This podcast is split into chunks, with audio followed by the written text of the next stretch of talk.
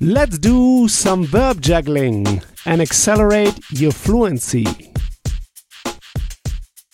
Schicken is to send. Schicken, to send. How would you say I send?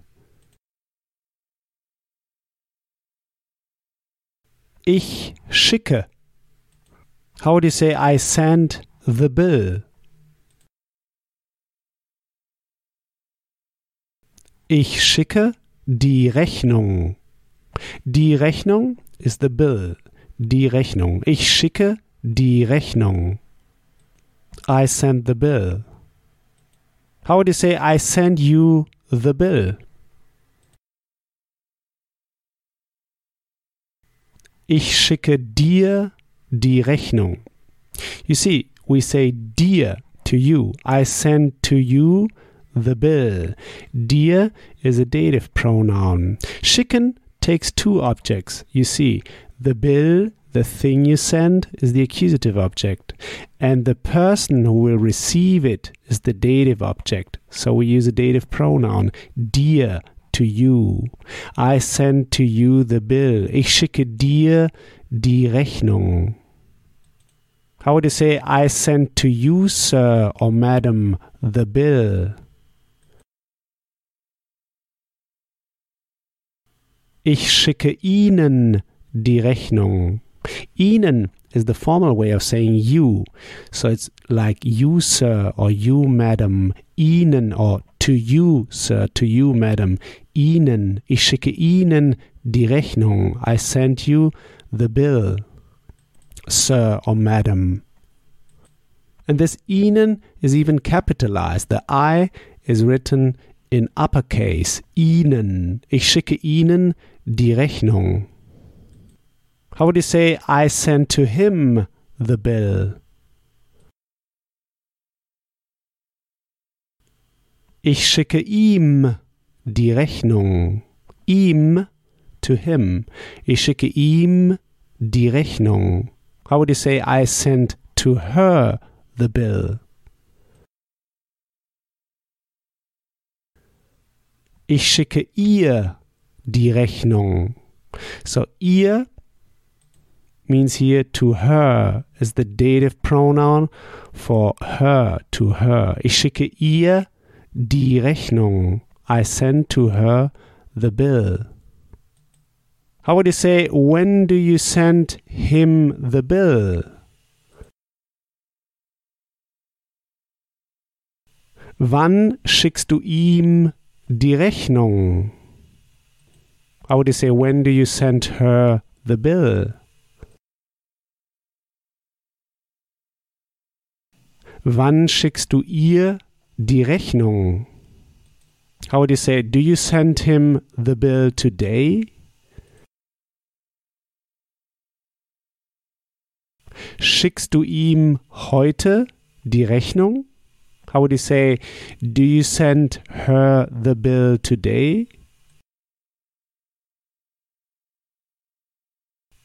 Schickst du ihr heute die Rechnung?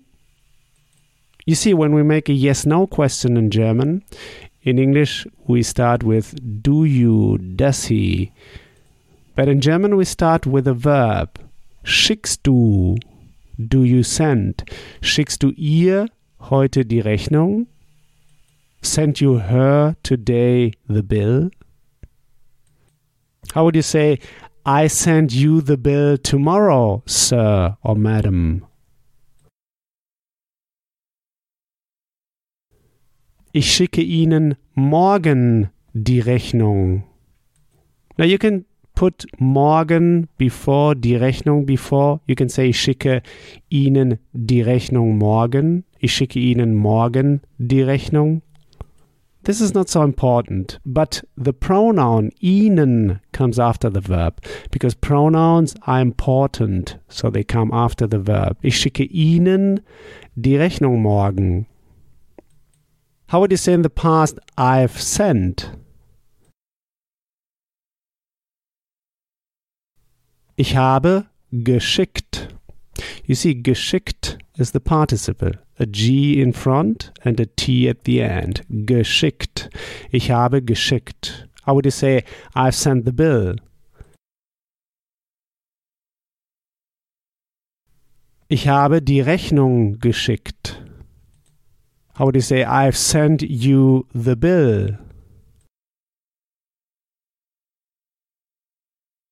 Ich habe dir die Rechnung geschickt. How would you say, I've sent you the bill, sir or madam? Ich habe Ihnen die Rechnung geschickt. How would you say, Did you send him the bill? Hast du ihm die Rechnung geschickt? You see, the participle geschickt is the second verb. It's kicked to the end.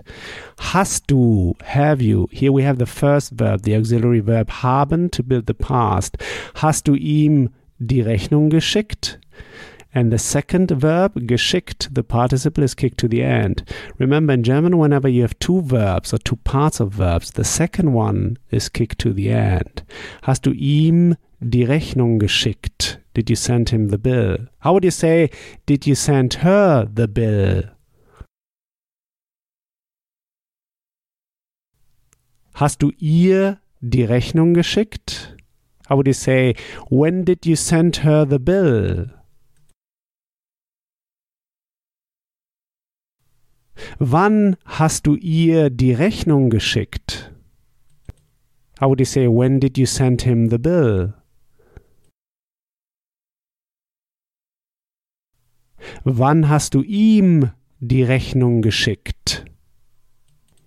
How would you say, have you sent him the bill today or yesterday? Hast du ihm die Rechnung heute oder gestern geschickt? Yeah, you could also say, hast du ihm heute oder gestern die Rechnung geschickt? But the pronoun after the verb. Hast du ihm? How would you say, have you sent her the email? Sorry, I got lost. How would you say, did you send her the bill yesterday or today?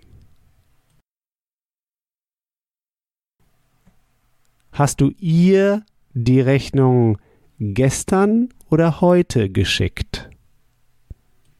Great! Next time we'll go through the verb ausfüllen, to fill in, ausfüllen, to fill in, like to fill in a document. So here's what I want you to do now. Take this verb now and juggle it around. Build just three simple sentences, saying them out loud. Just three simple sentences. This will take you just one minute. In the next episode, you'll hear my take on this verb. So talk to you soon. Bis bald. If you want to get the script and translation of the key sample sentences I use in each podcast lesson, just head over to herrprofessor.com slash podcast and sign up to my newsletter at the top of the page. And in order to receive my emails, make sure to confirm your subscription in the first email I sent you. In each email, I will add the link to the podcast lesson and all the key sample sentences I use. Talk to you soon. Bis bald.